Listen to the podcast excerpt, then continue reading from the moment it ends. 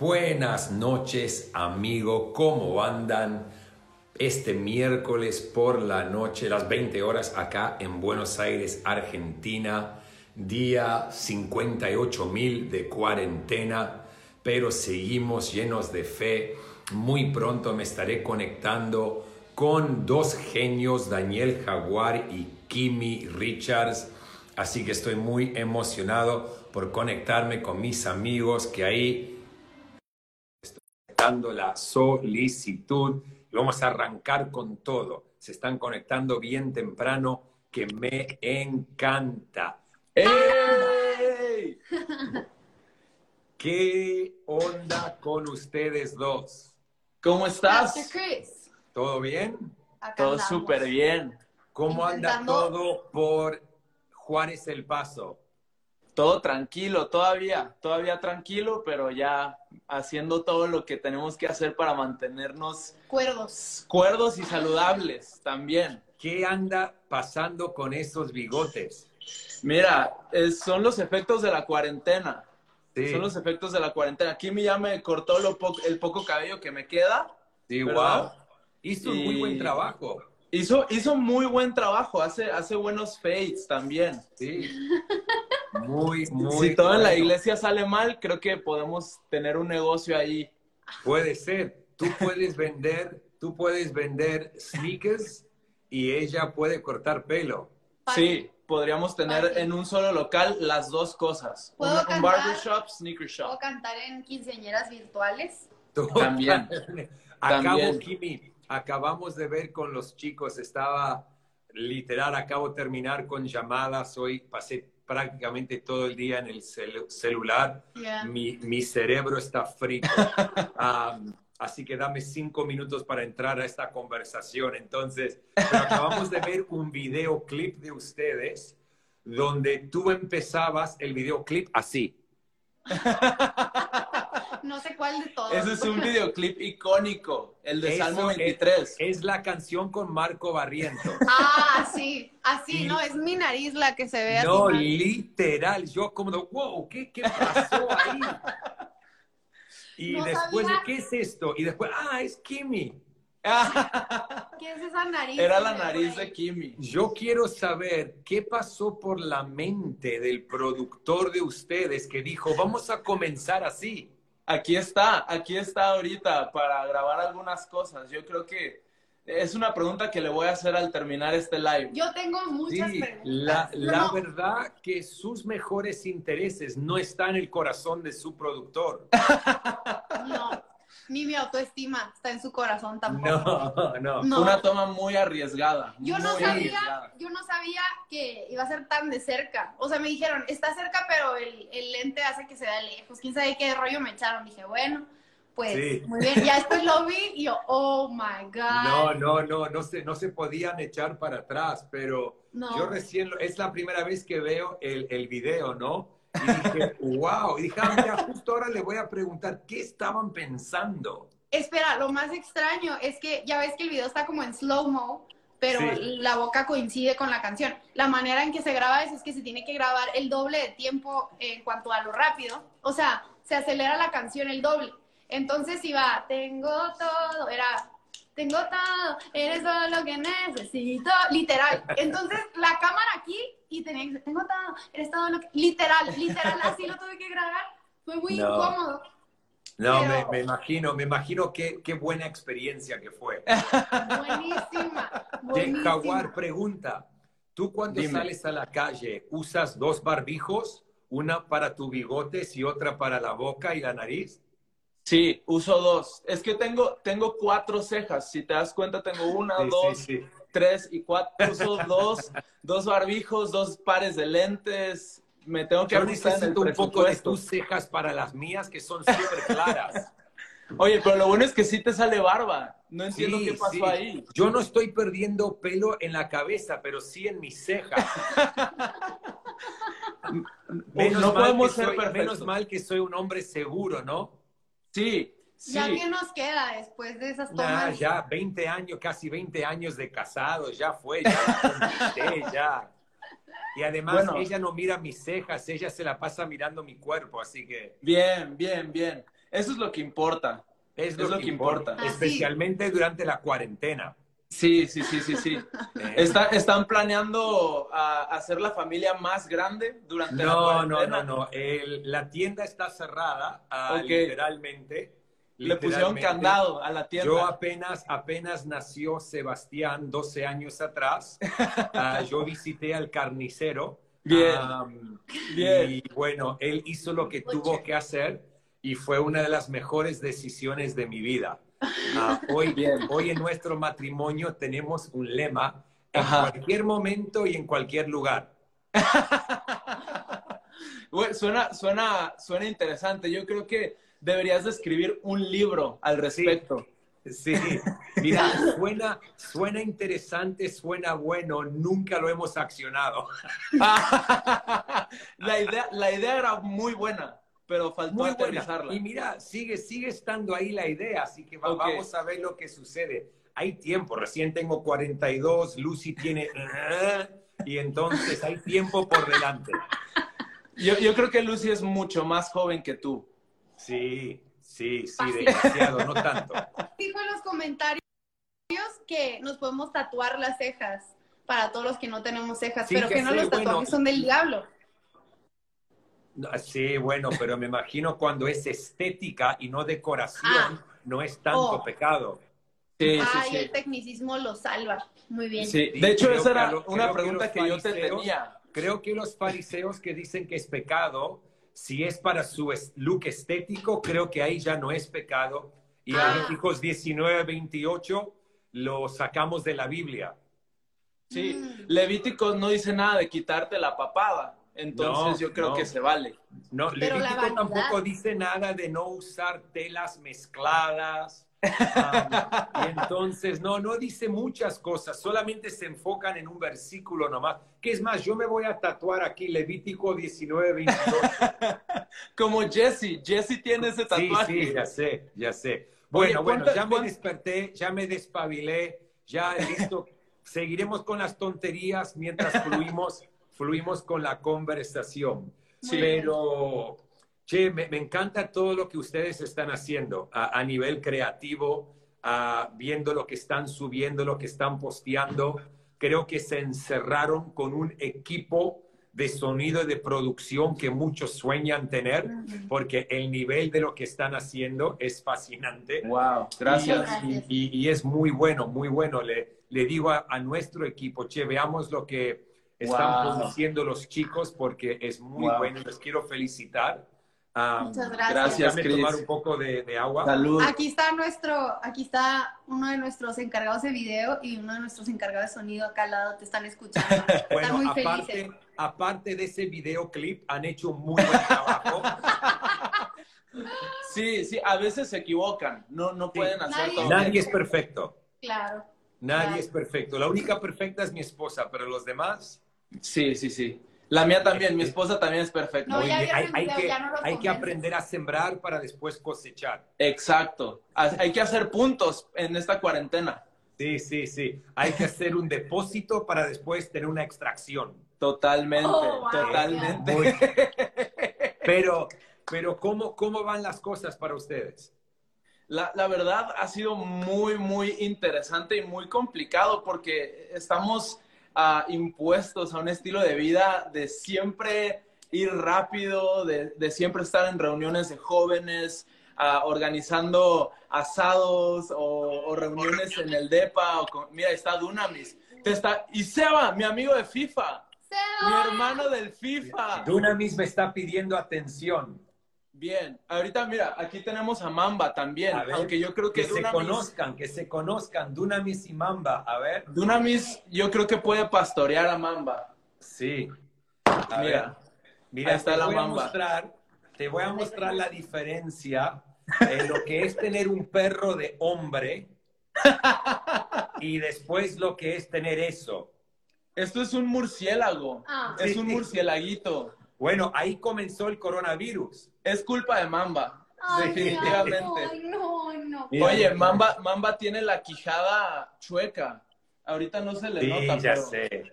Ay, déjenla. Mírala, Bueno, vamos, vamos, vamos a dejar de hablar de los perros ahí. mi perro me está exige- exigiendo atención, pero ahí vamos a seguir. ¿Quién es más Así demandante. Dunamis o Nato en cuanto a atención?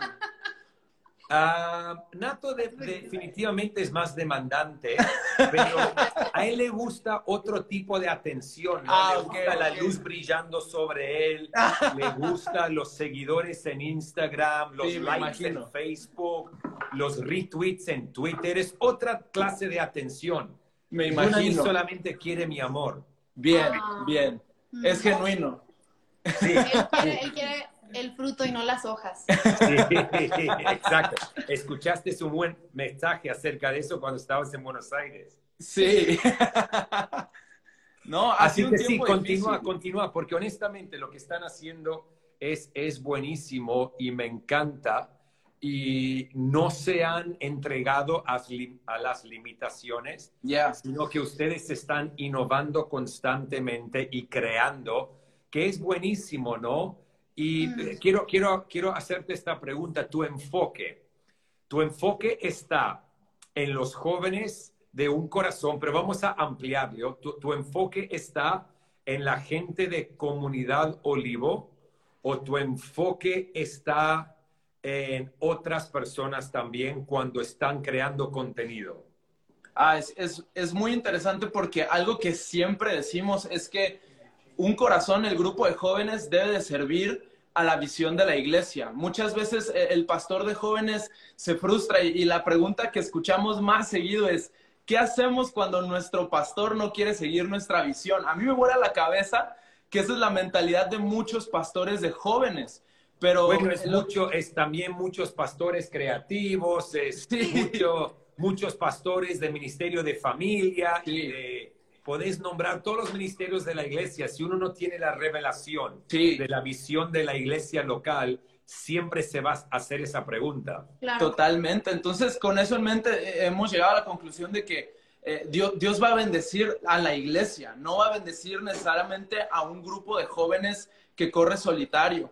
Entonces, hemos querido agarrar la visión de nuestro pastor para esta temporada y, enfocarnos en eso. Entonces, ahorita el grupo de jóvenes sirve como, como ese, esa cafeína que le agrega energía a la iglesia que ya va corriendo a toda velocidad.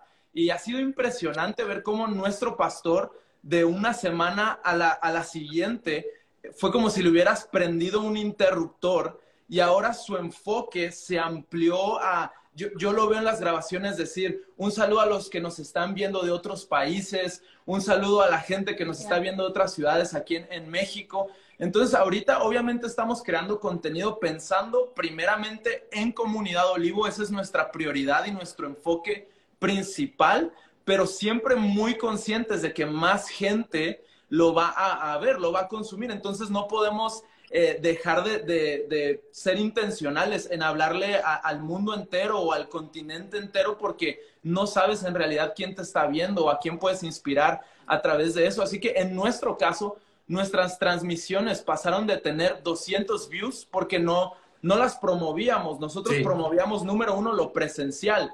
Pasaron Sí. de tener do- 200 views a tener 30 mil, 40 mil views cuando sumas todo, todas las plataformas donde lo estamos eh, Ya. subiendo. Entonces ha sido un cambio drástico de una semana a la otra. Sí, totalmente. Es, es, es una oportunidad enorme, ¿no? Yo estaba hablando en, en el en vivo que hice con Esteban Grassman. Yo también Sí. pienso, pienso cuando estoy comunicando o me estoy preparando en la gente que sí va a estar ah, conectada, Sí, pero mi enfoque total está en nuestra congregación. Totalmente. No estoy haciendo lo que estoy haciendo y transmitiendo lo que estoy transmitiendo para pastorear a gente de otras congregaciones porque no soy Yeah. su pastor. No Yeah. estoy haciendo lo que estoy haciendo para ganar más seguidores. Right. No, Ujú. no estoy haciendo lo que estoy haciendo para ser el pastor o predicador favorito de otras personas Wow. sino que todo lo que estoy haciendo es para pastorear y Mm. liderar a nuestra iglesia Hillsong en América Latina. Sí. Así que, aunque constantemente estoy hablándole a las Sí. multitudes, mi lenguaje también es muy interno. Muy bien. Eh, intencionalmente hablo de cultura, intencionalmente hablo de lo que nosotros estamos haciendo para la Sí. gente que dice que Hilson es su casa, Porque lo que estoy viendo es que muchos hoy están usando las plataformas para ganarse más seguidores Uy. y pastorear a todo el mundo. Y entonces creo que cuando, si yo intento hacer eso, pierdo mi esencia. Sí. Yo soy, yo sé muy bien lo que Dios me llamó a construir y sé muy bien las responsabilidades que tengo para pastorear las miles de personas que llaman Sí. Hilton su casa. Sí. Sé que lo que hacemos va a ser de bendición para otros, ¿no? Totalmente. Pero mi enfoque total está en nuestra congregación con Muy bien todo dicho. lo que hago y pero intento hablar un lenguaje que también le habla al no cristiano. Sí. No al cristiano de otras iglesias, porque no me Mm. importa. Suena arrogante y suena fuerte, No. no. me importa. Obvio me importa, pero tienen su pastor. Pero sí intento usar un lenguaje que conecta con el no cristiano, porque Sí. hoy en día tenemos mujeres que vienen a la iglesia y sus esposos no, Uy. pero ahora están viendo juntos Bien. las transmisiones. So good. Yeah. Y hemos tenido testimonios de esposos que recibieron al Señor o esposas que recibieron al Señor que normalmente no venían a la iglesia, pero ahora están conectados juntos a la reunión. Entonces mi enfoque es esa persona, pero no Right. a cristianos que son miembros de otra iglesia. Right. ¿no? Totalmente. Y por eso te hacía la pregunta para ver cuál es tu perspectiva y tu enfoque. Creo yo que, que el término pastor lo explica por sí solo, ¿no? O sea, el pastor es responsable por sus ovejas, Yeah. por las personas que Dios ha puesto en su mano. Y Dios no nos manda a pastorear al mundo, nos llama a ser discípulos y a pastorear lo que, lo que se nos ha encomendado, ¿no? Y para nosotros ha, sido algo que nos tenemos que recordar constantemente y gracias a Dios tenemos un pastor que nos, Sí. nos, Nos guía reubica. y nos reubica y amigos y consejeros que nos ayudan, pero 100% es si no estamos siendo fiel con lo que Dios nos ha puesto en la mano y estamos intentando operar en lo que no es nuestra área de gracia. Hay una incongruencia y una falta de credibilidad al momento de compartir. Si lo que estás compartiendo no lo está recibiendo tu iglesia, no, no estás buscando su bienestar, entonces es muy difícil imaginar que eso trascienda y bendiga a otras personas porque al final del día no estás cumpliendo con el llamamiento que, Sí. que es principalmente para tu vida, ¿no? Sí. Ah, Y ahorita Sí. tú mencionabas, tú mencionabas que tienes muy en claro lo que Dios te ha puesto a hacer a ti. Y, y nosotros te admiramos muchísimo porque demasiado. consideramos que eres alguien que tiene como prioridades y, y tienes una seguridad muy, muy imponente. ¿Cómo, ¿Cómo hacerle para no perder de vista prioridades en un tiempo donde estamos siendo deslumbrados con, con oportunidades? ¿Cómo le haces tú para mantenerte estable en, en lo que te toca hacer a ti? Bueno, es la visión que uno tiene para su vida, ¿no? Ya. Am, yo sé, e- es, lo- es la misma cosa que unió a mí a Lucy en matrimonio. Ah, antes de amor fue visión. Sí, Y muy bien. Entonces, nosotros estamos unidos como pareja con una visión. Y como líder, como pastor, yo sé cuál es la visión de nuestra iglesia, Sí, sé cuáles son los parámetros que tengo como pastor dentro de nuestra iglesia y jamás vivo al borde de esos parámetros. ya. Vivo, vamos a decir, vamos a decir, este es mi límite, esta es mi autoridad. Ujú. Muchos, y aquí es cuando entra el- la pregunta, ¿qué hago cuando el pastor no apoya mi visión? Uy. ¿Por qué? Esa persona vive al límite Sí. de sus parámetros de autoridad.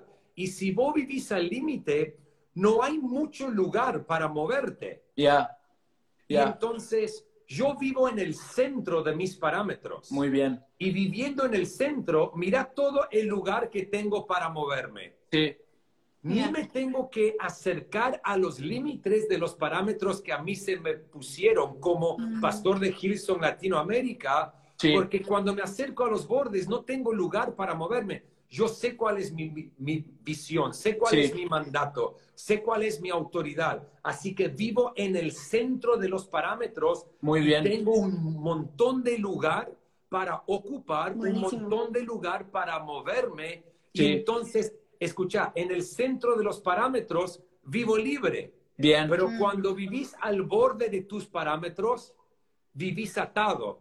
Porque lo Mm. único que vas a ver es lo que no podés hacer Mm. en lugar de reposicionarte y Muy ver bien. todo el espacio que tenés para operar.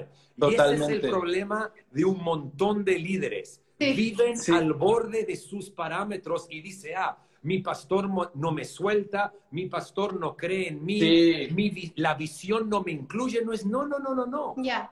Es que estás viviendo al borde de tus parámetros. Entendé que el mejor lugar para tu libertad es en el centro de tus parámetros. Ya. Muy bien. Y ahí tenés toda la libertad en el mundo para operar, para liderar y para construir. Ya. Entonces, eso es lo que a mí me mantiene enfocado. Yo sé a dónde estoy parado. Yo sé la autoridad y los parámetros que Brian a mí me ha dado. Y Increíble. vivo desde el centro y vivo libre y puedo edificar lo que Dios me ha dado para edificar. Totalmente. Es Y la, ya, ya, ya, no. Y una pregunta, porque tu pastor Brian vive tan lejos de ustedes, literalmente están en continentes separados. ¿Cómo mantienes esa cercanía con tu pastor y te posicionas Sí. para estar en el, en el centro y estar conectado 100% con la visión, a como sea que eso se vea? Porque hay diferentes maneras que eso se puede ver, pero ¿cómo lo hacen ustedes para estar tan conectados? Sí, Ah. ¿cu- ¿cuál es tu relación con Brian? ¿Te está marcando todo el tiempo? Ya vi lo que subiste, ¿qué te pasa? O sea, ¿cómo te relacionas con él que está tan lejos? Mi cercanía a Brian es mi decisión y no la de Muy Brian. Muy bien, Y genio. entonces, desde que yo me mudé de Sydney, Australia, a Buenos Aires y me muevo en el continente, yo estoy más conectado a Brian de lo que estaba cuando vivía en Australia. Wow. Porque la conexión que tengo a Brian es mi decisión, no la de él. Sí, Yo no necesito que él me llame constantemente para yo estar conectado. Pero yo totalmente. veo, yo veo cuando Brian está enseñando en reuniones de staff en Australia y yo me conecto. Yo veo Sí. cuando Brian está enseñando los domingos en Australia si él no está de viaje y yo me conecto. Entonces mi cercanía a él depende de mis decisiones de conectar. Muy Y bien. Entonces, por eso yo me siento más cerca a Brian que nunca. Cuando Brian está haciendo algo en Australia, si él está enseñando cultura, si él está hablando al staff, él jamás nos va a exigir a nosotros Sí. tener, tener que conectar. Pero yo sí conecto porque Sí. él es el papá de la casa a nivel Sí. global. Y él es el que modela, establece y constantemente comunica cultura. Sí. Entonces yo decido, entonces para mí eso es un gran sacrificio porque muchas veces estoy despierto a las 2 de la mañana viendo lo que Brian está enseñando a las 3 de la tarde en Australia. Sí, Pero esa es mi decisión. sí. Ya. Y entonces, yo sé que a Brian le encanta eso. Entonces, esta es la cosa. Muchos dicen, ah, hay una falta grande de padres espirituales en el reino. Ujú. No, no tanto. Lo que pasa es que muchos no saben ser hijos. Uy, Wow. Qué y fuerte. entonces, yo he tenido la revelación de lo que es ser un hijo espiritual. sí, Y la So- conexión a mi padre espiritual no depende de él, depende de mí. totalmente, totalmente. Y entonces yo constantemente me conecto.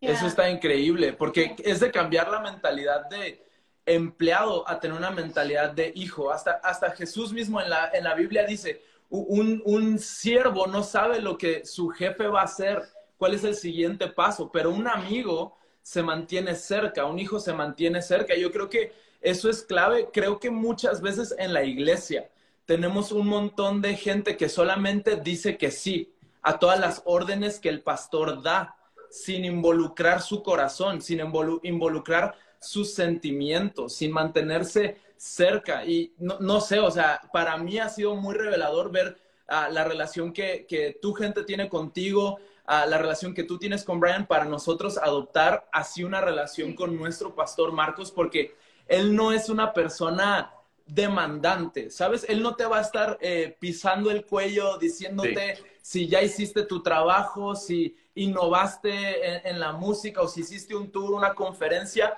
Sin embargo, hay cosas que para él son prioridad y creo que es Sí. nuestra labor como miembros de un equipo, estar tan cerca del corazón de nuestro pastor y ver qué es lo que hace que su corazón lata más rápido. Porque así vas a saber qué decisiones tomar, qué oportunidades tomar y qué otras no están en prioridad en su corazón, ¿no? Entonces, es un proceso de, aprendizaje. No, totalmente. Lo que dices es tan importante. Obviamente, ustedes estaban conectados al en vivo que hice con tu papi, con tu suegro y tu pastor el lunes que fue brillante. Con mi dueño, mi dueño, quisiste decir. ¿Eh? Con mi dueño, quisiste decir. Con tu dueño, con tu dueño. Pero fue uno de mis en vivos favoritos, ¿no? Porque, porque eh, eh, tu, tu, tu, pastor eh, es difícil, tu papá es, es, es pastor y es líder. Sí. He dicho en otros en vivos que no cada pastor es líder y no cada líder es pastor. Sí. y, y, Marcos es ambas cosas. Sí. Brian es ambas cosas. Es pastor y líder. Y es mi trabajo, y esto es lo que yo intento no demandar de mi equipo, sino modelarle a mi equipo, porque lo hago con Brian. Para mí es importante ver como él ve. Ver lo que él ve. Porque si, si yo reduzco su liderazgo a mi vista y no levanto mi liderazgo a su vista, siempre lo mm. voy a mantener chico en lugar de soltarlo. Totalmente. Y entonces no es su trabajo ver lo que yo veo, es mi responsabilidad ver lo que él ve. Porque si yo puedo ver lo que él ve, aumento mi nivel de liderazgo y ahí lo suelto para liderar a otro nivel.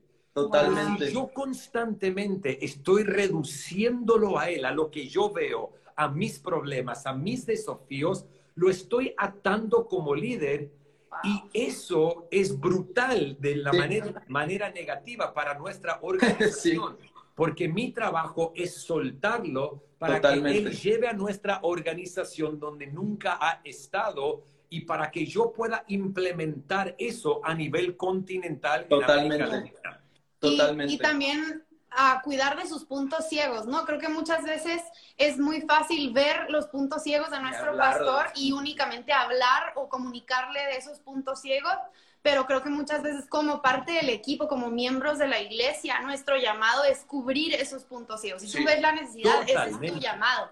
Y muchas veces hay una frustración porque queremos que el pastor haga todo y cubra todas las pequeñas partes y faltas que, que, vemos a nuestro alrededor, pero como iglesia, cuando entendemos que nuestra revelación, cuando nuestra revelación es que nosotros somos la iglesia y estamos ahí para apoyar su visión, uh, nosotros somos esa respuesta a esa necesidad que estás viendo. Intentamos comunicarlo al equipo y, y, aplicarlo a nuestras vidas, ¿no? Pero si estamos viendo un área de debilidad, un punto ciego que todos tenemos, eh, si tú lo viste, es porque Dios te ha dado la capacidad de suplirla. Para eso estás en el equipo. Y no solamente eso, no solamente la capacidad, sino que te ha dado el honor de mm. estar tan cerca que puedes ver esos puntos ciegos. Súper bueno.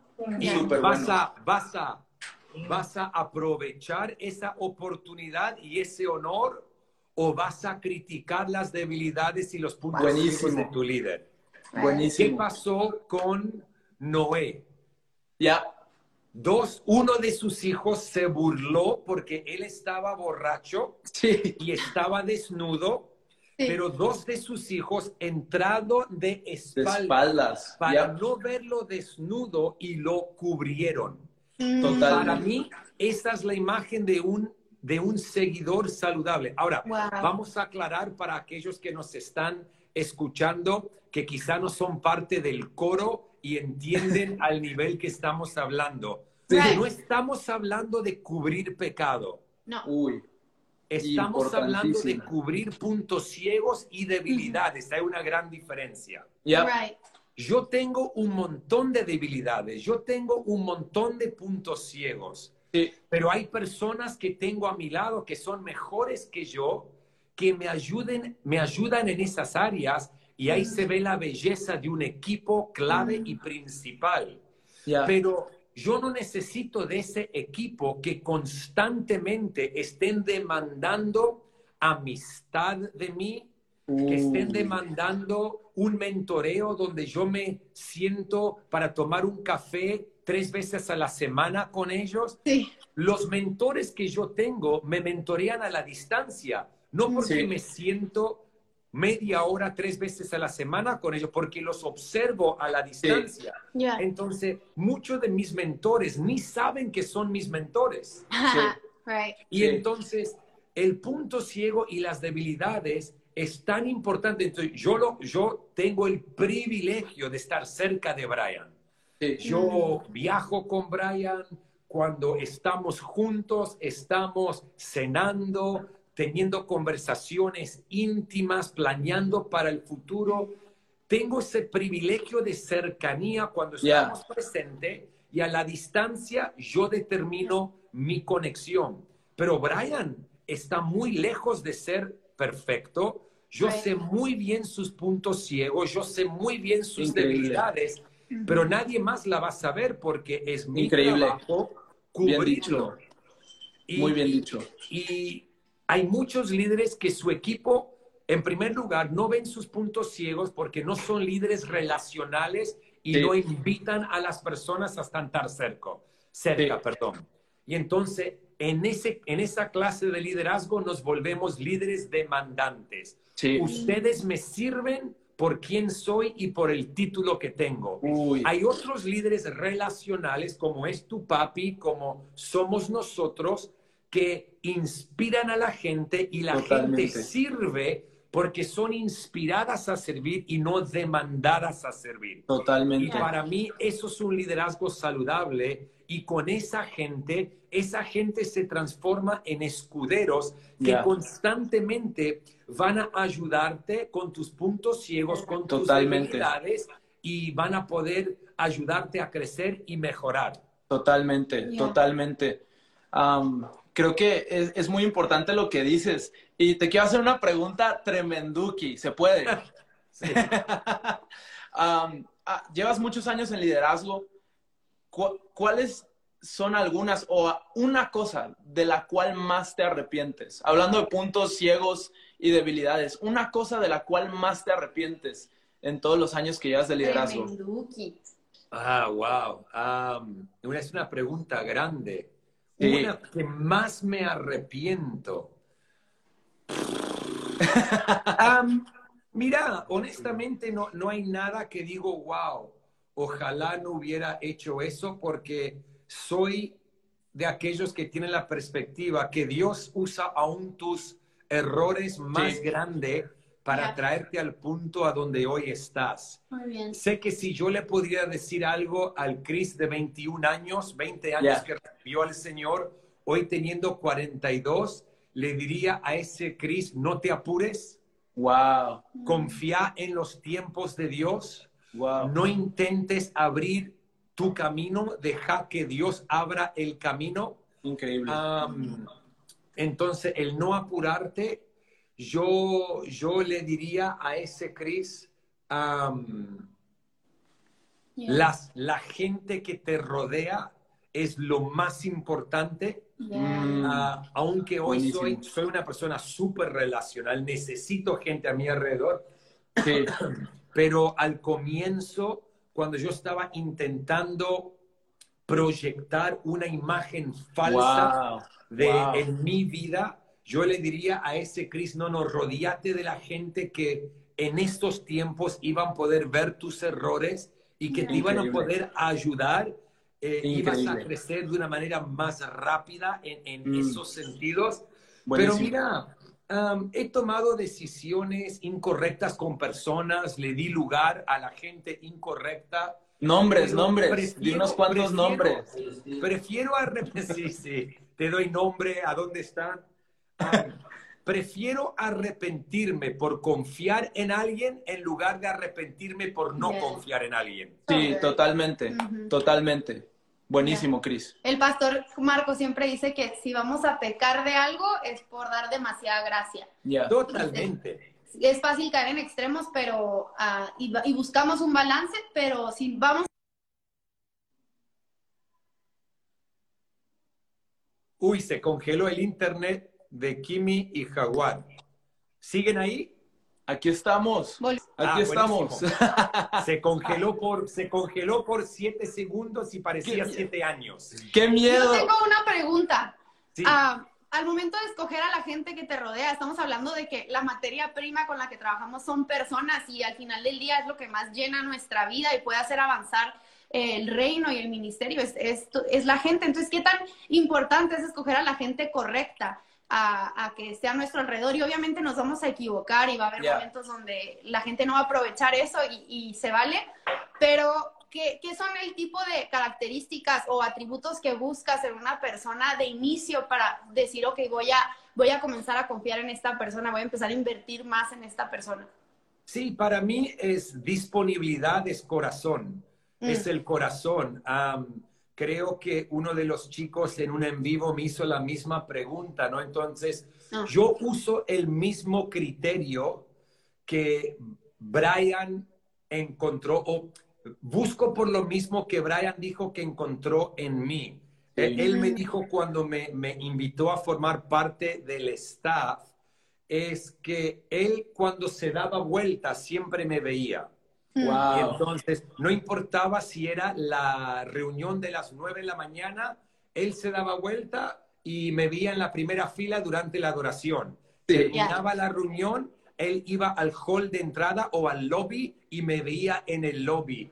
Sí. Salía al estacionamiento y me veía saludando a la gente. Y entonces yo busco, la, yo busco lo mismo, la gente que te das vuelta y siempre está ahí, que sin un título, sin una posición, llevan la carga por el servicio, la carga por la iglesia.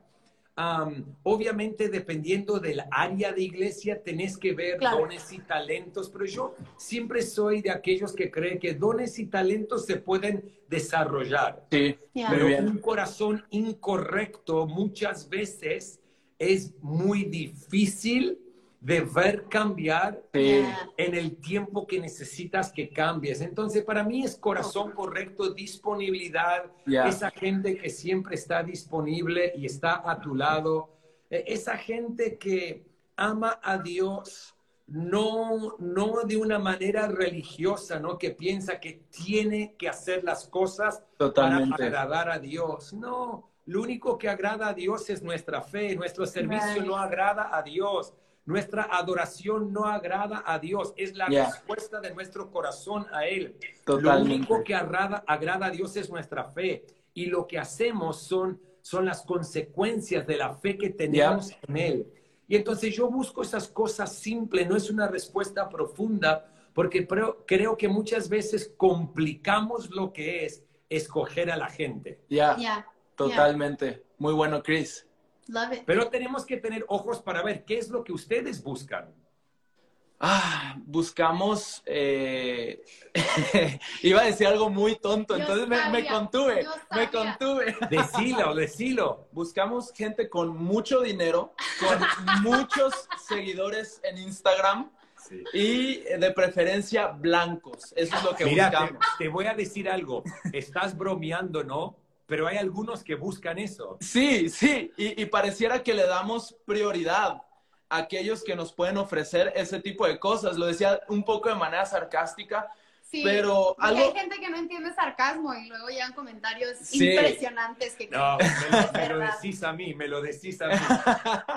no, yo creo buscamos mucho de lo mismo que tú, que tú decías. Buscamos gente con el, con el corazón dispuesto, pero creo que algo que hemos, hemos aprendido en Juárez, nosotros, para la gente que nos ve de otros lugares, vivimos en una provincia chiquitita, ¿no? O sea, no, no tenemos centros comerciales con las mejores tiendas, no tenemos conciertos grandes, eventos grandes. Ah, apenas llegó eh, nuestro equipo de primera división, apenitas eh, el torneo pasado, pero buscamos diversidad. Yo creo que eh, en medio de la diversidad el Espíritu Santo empieza a obrar de una manera muy emocionante. Totalmente. Entonces es muy probable que eh, el, el líder de grupo conexión de tal ubicación es completamente opuesto al líder de grupo conexión de, de otra ubicación. Buscamos esa diversidad en todos los aspectos, en, en estudios, en nivel socioeconómico, en gustos personales, inclusive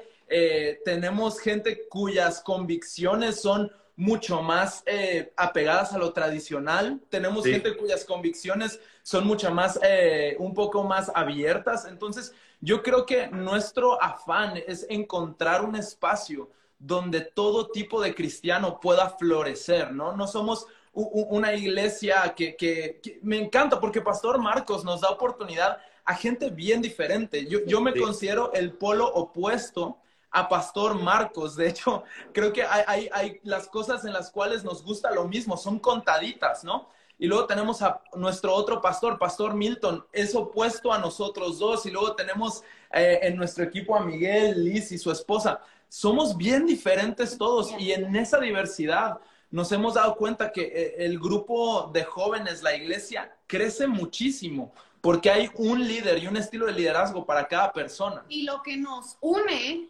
a absolutamente a cada uno de nosotros es la visión y la cultura. Obviamente el nivel de convicción tiene que ser el mismo en, en cuanto a nuestro amor por Dios, nuestra visión muy clara, estamos caminando hacia el mismo lugar, el estilo diferente no, no disminuye la velocidad en la cual todos estamos avanzando hacia la visión. Y la cultura definitivamente es la misma. Y creo que mucha gente confunde cultura con estilo. Ya, ah, muchos creen que porque el estilo hablemos, es diferente. Hablemos de esto un poco, hablemos No, 100%, porque el término cultura salió hace relativamente poco como algo tan relevante, lo cual tener en, nuestra iglesia. Pero para nosotros la cultura de, es... ¿De dónde habrá, de dónde, de dónde salió? No sé. ¿Quién sabe? ¿Quién, sabe, de dónde salió? No, no sabemos. No sé, no sé. No, obviamente no, fuera de, yo sé que no lo dijiste por eso, pero Hilson para nosotros ha sido un parámetro ah, impresionante. Es increíble poder tener hacia dónde ver cuando estás caminando y no tener ningún tipo de ejemplo. Eh, ha de ser difícil, pero gracias a Dios nosotros los tenemos a ustedes que van unos pasos adelante de nosotros y podemos, nos han trazado un camino, ¿no? Pero el ver cómo ah, ustedes valoran la cultura y no necesariamente el estilo, porque mucha gente los confunde. Para nosotros ha sido una guía súper, súper saludable, el, saber que la cultura habla mucho más acerca del corazón, el comportamiento, el reino en nosotros, la cultura de Jesús. La cultura es, lo no negociable, ¿no? La cultura es lo que no vas a negociar, jamás lo, vas a comprometer. Totalmente. Y la cultura, la cultura es la esencia. Y entonces es lo que yo hablo con pastores que vienen a nuestros eventos, casa abierta y cosas. Mira, no vengan acá para aprender métodos. No, vengan, no vengan para enfocarse en los métodos, no, no vengan para ver una escenografía y creer que el secreto está en la escenografía o hoy en día hay, perdón que hable de esta manera, pero esto es a corazón abierto. Ah, hoy hay barriles blancos como púlpitos en alrededor, porque piensan el secreto es el barril blanco con el logo ahora en un círculo de la iglesia o es el lema en la remera de voluntario, amar a Dios y amar a las personas, o, o piensan que es el bienvenido a casa, o el venir tal cual eres, que son herramientas, son métodos, pero si, si la frase vení tal cual eres no está no está respaldado con una cultura que tiene un espíritu que dice totalmente. estamos tal cual totalmente. Estamos comunicando algo que no somos. Y entonces si yo tengo un bienvenido a casa pero después no hay un espíritu de bienvenida en la iglesia totalmente. tenemos el look tenemos como decimos acá la fachada el slogan lindo pero sin un espíritu de bienvenido a casa que fluye de la esencia de la cultura, estamos predicando dos mensajes distintos. Lo que hacemos no está predicando el mensaje de quiénes somos. Mm. Y entonces, por eso, la cultura, el quiénes somos, determina lo que hacemos. Totalmente. Y el error de muchos porque piensan que está de moda usar esa escenografía, está de moda usar barriles, está de moda usar hashtag vení tal como sos en lenguaje argentino o vení tal cual eres. Y, pero no, no, no, no, no confundamos métodos y lo que hacemos con cultura. Yo le doy gracias a Dios que nuestra iglesia en este momento no está sufriendo con respecto a la gente que está conectada, nuestros grupos de conexión, nuestras reuniones, la gente de nuestra iglesia que se conecta, aún económicamente vamos muy bien. ¿Por qué? Porque es en un tiempos de crisis que Sí. se ve si una iglesia tiene cultura saludable o no. Mm. Totalmente, Mm. totalmente. A mí me gusta pensar que la cultura es algo que podemos aplicar en cualquier lugar. El segundo en que un atributo solo lo puedes aplicar dentro de la iglesia y no en tu familia o no en tu trabajo, para mí ya perdió, ya no es cultura, porque cultura es quién eres, ¿no? Y lo llevas a donde sea que estás. Entonces, Sí. si estás buscando sistemas, métodos, a maneras de calendarizar o estás buscando como eh, algo que, que al final del día no puedes aplicar en tu casa, no es algo que habla acerca de tu ADN, entonces eso no es cultura y vale Sí. la pena ah, ponerlo sobre la mesa y quizás Sí. quitarlo de ahí, porque al final del día la cultura se lleva a los sistemas entre las patas, diríamos acá, o sea, se lo, se lo come de desayuno. Totalmente. Los sistemas tienen que ser servidores de la cultura y no Sí. el mayordomo de la cultura. La Totalmente. cultura es el mayordomo. Todo lo demás tiene que servir. Y entonces, por eso para nosotros nuestras noches ADN son no negociables, porque ahí es donde hablamos de cultura, establecemos cultura.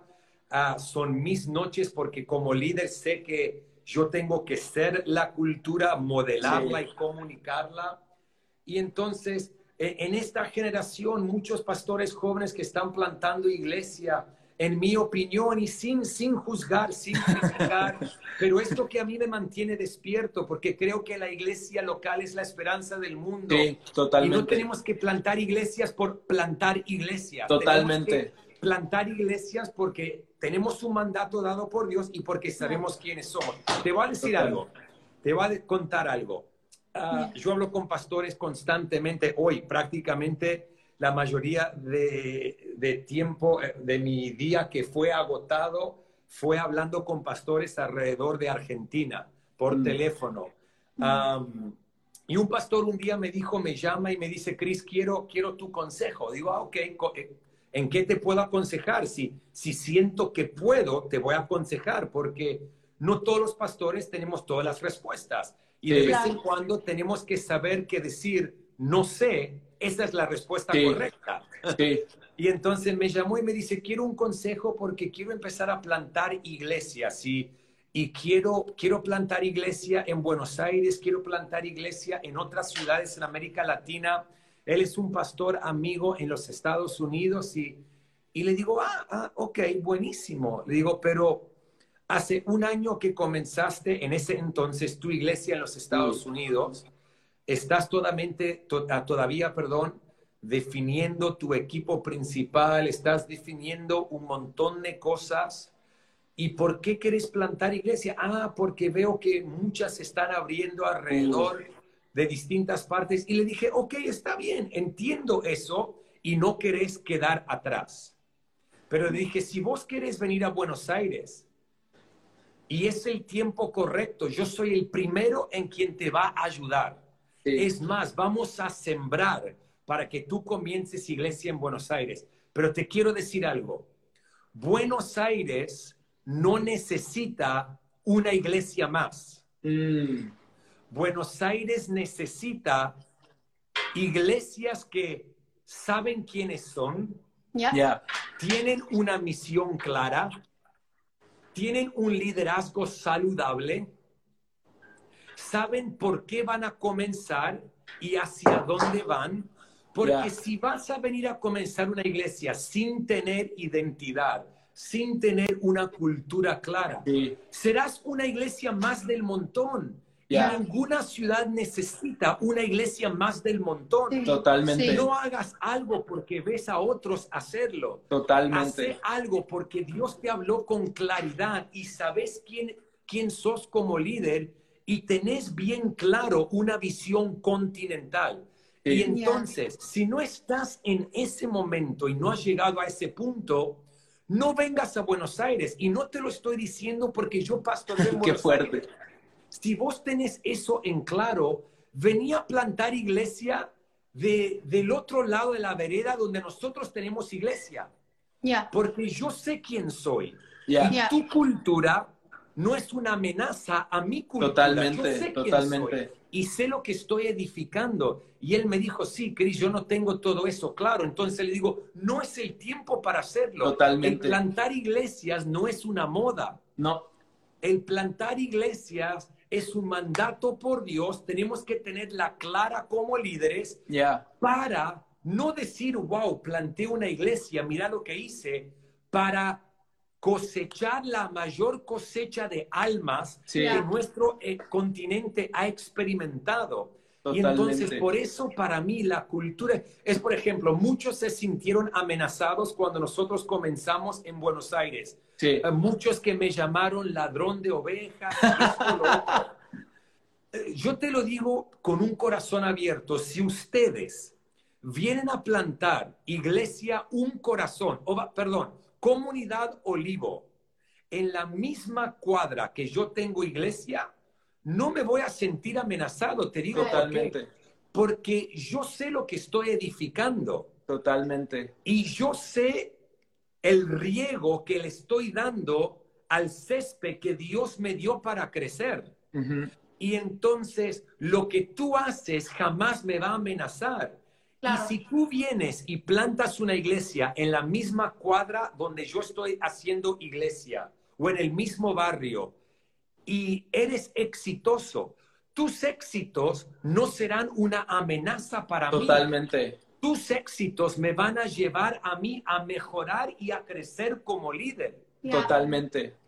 ¿Cómo no vamos a necesitar a que se planten más iglesias? Pero tienen que ser iglesias con una cultura clara, con un liderazgo sano, con Sí. las motivaciones correctas, porque esto se trata del reino de Dios y no de nuestro reino. Y lo que Totalmente. están edificando su reino siempre serán amenazados por aquellos que entran en su territorio, que no es su territorio porque es de Dios. Sí. y siempre se van a sentir amenazados por cómo Dios bendice a otros. Y eso es lo que yo vi- quiero, quiero ver cambiar en nuestro continente y en nuestra generación. Totalmente. Yo, yo puedo hablar como pastor joven, nada más, no, no puedo meterme en otras áreas, pero nuestro sueño más grande como matrimonio es plantar una iglesia, ¿no? ¿Sí? Sin embargo, yo le doy gracias a Dios que tenemos a un pastor como Marcos que es sensible a los tiempos y a las temporadas, porque una buena idea en el tiempo equivocado es una mala idea. Una muy una idea brillante en el tiempo equivocado puede terminar contigo, con tu matrimonio, con tus finanzas, con tu familia. Entonces, aunque ahorita nosotros de nuestra edad vemos amigos cercanos plantando iglesia, vemos a gente a la cual admiramos viviendo una etapa que pareciera el sueño más grande que tenemos, tenemos que confiar en Dios. Es un tema de confianza en Dios. ¿Confías a- en Dios solo en tu sueño en tiempo presente o confías en Dios para tu sueño en tiempo futuro? Y aún Total. si nunca llegara el sueño, ¿sigues confiando en Dios? Es una pregunta de convicciones, es vivir lo que decías al principio, es vivir en el centro de tus convicciones. Y el sueño ya lo estamos viviendo, el sueño es amar a Dios, servirle a Dios. Tenemos el increíble privilegio de servirlo tiempo completo. ¿Qué, qué más podemos pedir, no? Sin embargo, ah, de repente vienen esas tentaciones, vienen, ah, como que empiezas a compararte con otras personas, empiezas a ver el, el highlight en la vida de tu vecino y comparas con las noches oscuras que tú has vivido y te empiezas a menospreciar. Y yo creo que eso es algo que, que como jóvenes eh, hemos visto que, que es nuestra lucha, el menospreciar la temporada que estamos viviendo, el menospreciar lo que. Dios ha puesto en nuestras manos, pero yo, yo siempre decía, uno de mis mayores miedos es que pasen los tiempos dorados y no haberlos aprovechado, ¿no? Ajá. Y ahorita que estamos con las puertas cerradas de la iglesia, que estamos eh, haciendo servicios online, me doy cuenta de lo mal que tenía mis prioridades, de lo mucho Wow. que pude haber aprovechado un- unos 15 minutos en el lobby de mi iglesia, saludando a personas que entran por esas puertas. Yo no puedo esperar a que Sí. se vuelvan a abrir las puertas, porque número uno viene avivamiento, eso no cabe Totalmente. duda, vive, viene avivamiento para nuestro continente. Y, y número dos, vamos a entrar como mejores líderes, como mejores pastores, eh, hambrientos por almas y por amar a la gente que tenemos ahí enfrente. Entonces, yo creo que ah, obviamente Dios no, no hizo esta pandemia, Él no la cocinó, Él no, Él no nos desea el mal, no lo hizo, pero sí lo va a usar. Y eso es algo que a mí me emociona muchísimo como iglesia. Yo siento que... Ah, perdón. No, no, no. No, no, no, seguí, seguí. Yo, yo iba a decir, ah. es en tiempos como estos que vemos lo que creen que todas las cosas ayudan a bien. Sí. Mm, y los que no lo creen. Ya. Wow. Sí, y es cuestión de perspectiva. El pastor Robert Berriger dice, no sé de dónde lo sacó, pero uh, menciona en algún podcast que eh, un cuervo y un colibrí, estos dos aves, viven en el mismo ecosistema y ambos pueden buscar algo que comer. El colibrí siempre va a buscar algo con, va a buscar algo con vida para llevarlo a las diferentes flores y a la diferente vegetación. Y siempre lo va a encontrar. Y el cuervo siempre va a buscar algo muerto para comer. Y siempre lo va a encontrar. O sea, la vida y la muerte coexisten en un mismo ecosistema. Pero lo que buscas es lo que vas a encontrar. Y para nosotros eso ha marcado la manera en que vemos cada situación que viene hacia nuestra vida, no es con una ignorancia de, y positivismo ah, que ignora la maldad. Sabemos que existe, sabemos que hay dolor, sabemos que hay muerte a nuestro alrededor, pero decidimos por encima de la lógica o del el cinismo humano ver la vida que en realidad existe también a nuestro alrededor. Y vamos a hacer algo, vamos a hacer algo. Nunca he hecho esto en ninguno de los otros en vivos que hice, pero se está por cortar. ¿Qué te parece si cortamos y reiniciamos, pero le ponemos un límite? Hablamos por 20 minutos más. Muy bien. Yo tenía más preguntas tremendukis que hacer. Dale, no, no, nos estaba dando el tiempo. Cortamos y hay, hay reinicio. Muy bien. Sale.